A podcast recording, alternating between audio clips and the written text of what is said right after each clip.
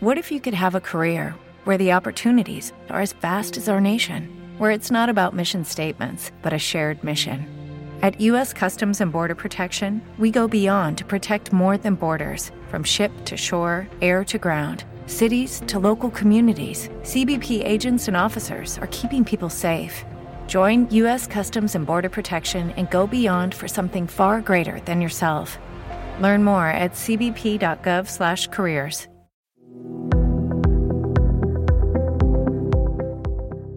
Bienvenidos a un nuevo episodio de Slow Medicine Revolution, el podcast de Slow Medicine Institute. Estamos ya en el episodio vigésimo cuarto de preguntas y respuestas y es el vigésimo primer episodio exclusivo para todas las personas que estáis suscritas como fans.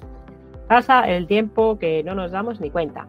Ya sabéis que con estos episodios mensuales de fans queremos agradeceros el apoyo que nos prestáis y con el que ayudáis a hacer este proyecto viable.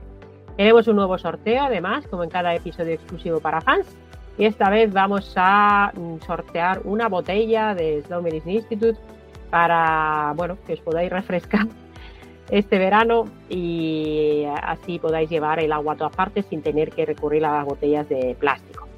Os recordamos lo de que para entrar al sorteo hay que autorizar que veamos vuestro, nick y eso lo puedes hacer en el momento de hacer el apoyo o desde mis apoyos editar apoyo y ahí lo autorizas y luego guardas.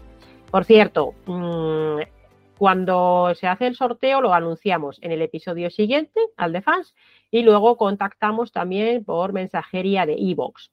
Y si no contestáis al mensaje o no nos escribís a nuestro correo electrónico a info pasado un tiempo prudencial que hemos establecido en 15 días, volveremos a contactar una vez, pero si esa segunda vez tampoco tenemos respuesta, tendremos que, bueno, pues no vamos a poder hacer el envío porque al final si no se nos diluyen las cosas. Así que estad atentos que para eso, bueno, entendemos que solo por el sorteo no nos apoyáis, pero bueno, ya que, ya que sorteamos las cosas, que por lo menos lleguen esos premios de un sorteo, ¿verdad? Bueno, pues sí, estamos aquí para este podcast de preguntas y respuestas, la doctora África Villarroel y yo misma, que soy la doctora Sari Arpone. ¿Qué tal? ¿Cómo estás, África? Hola, ¿qué tal, Sari? Pues muy bien, aquí ya cuando se emita este, este episodio estaremos ya a finales de junio. Ya supuestamente habrá pasado la época de lluvias, ¿no? Que por fin llegó. y, y ya empezará la época de, más calor del año, o sea que yo creo que la botella esta, que además es de acero y mantiene súper bien el frío, doy fe, que mantiene muy bien el frío, pues nos vendrá, le vendrá muy bien a la persona que, a la persona que le toque.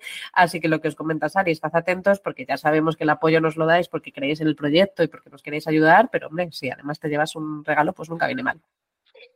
Pues eso es, ya sabéis que los episodios de preguntas y respuestas son posibles gracias a las preguntas que nos hacéis llegar eh, pues por la página web, por las redes sociales, por el correo electrónico. Si no hemos contestado tu pregunta, puede ser varias cosas. Que lo hagamos más adelante o que hagamos un episodio monográfico sobre el tema con una persona experta. Algunas preguntas son verdaderamente difíciles. Por ejemplo, había una sobre el cáncer y su, y su origen, digamos, el por qué se produce el cáncer. Hay muchísimas teorías muy interesantes sobre este tema esto requeriría una revisión en bastante profundidad y verdaderamente de cáncer, bueno, sí que hemos hablado, hablamos en su momento con Liam Black, él desde su experiencia como paciente. Es verdad que también hay preguntas sobre cáncer de mama, pero yo personalmente preferiría que sobre este, estos temas viniera a hablar alguien experto, ¿no? Eh, por supuesto, podemos, eh, bueno, introduciendo un poco simplemente, había una persona que preguntaba que si era, por, era más el cáncer por el tema de los genes, la teoría genética, o si era más una cuestión metabólica. Y vamos, simplemente introducir que es que no es tan sencillo como decir es todo metabólico o es todo genético. Hay muchísimos factores y verdaderamente la ciencia está continuamente avanzando y están sacando nuevas teorías y, y, por la complejidad que tiene no, no, lo vamos a contestar aquí solo en una pregunta, ¿no?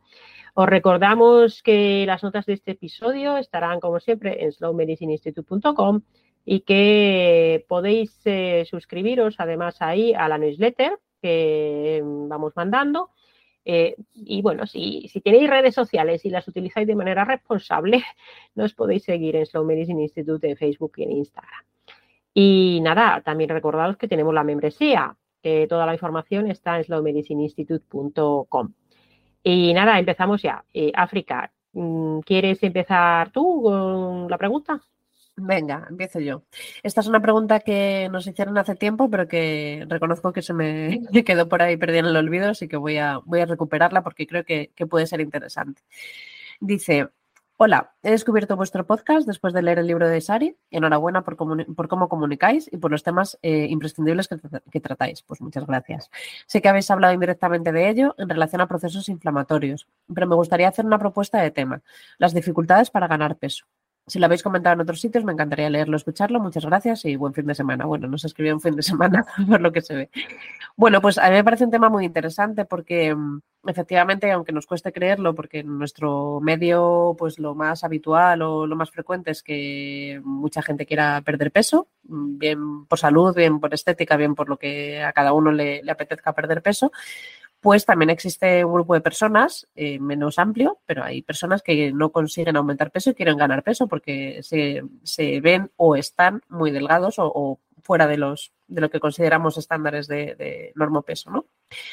En primer lugar, y, y, aunque posiblemente no haga falta decirlo, lo voy a decir, pero no es lo mismo no poder ganar peso, o sea, tener un peso X bajo del tipo que sea y no poder ganar, que perder peso. No tiene nada que ver cuando una persona pierde peso de forma, eh, bueno, pues eh, sin una causa, una persona que estaba previamente sana, que no busca perder peso, que no se ha puesto a dieta, que no ha hecho más ejercicio, eh, que no tiene ninguna causa aparente y pierde más del 5% de su peso habitual en un periodo de entre 6 y 12 meses, o sea, es una, es una pérdida de peso que llamamos llamativa, eh, pues es importante buscar las posibles causas. Dentro de estas causas, bueno, pueden ser muy variadas, eh, desde enfermedades eh, cardiovasculares, endocrinológicas, por supuesto, respiratorias, infecciosas, oncológicas, trastornos emocionales, etcétera, y es importante buscar las causas.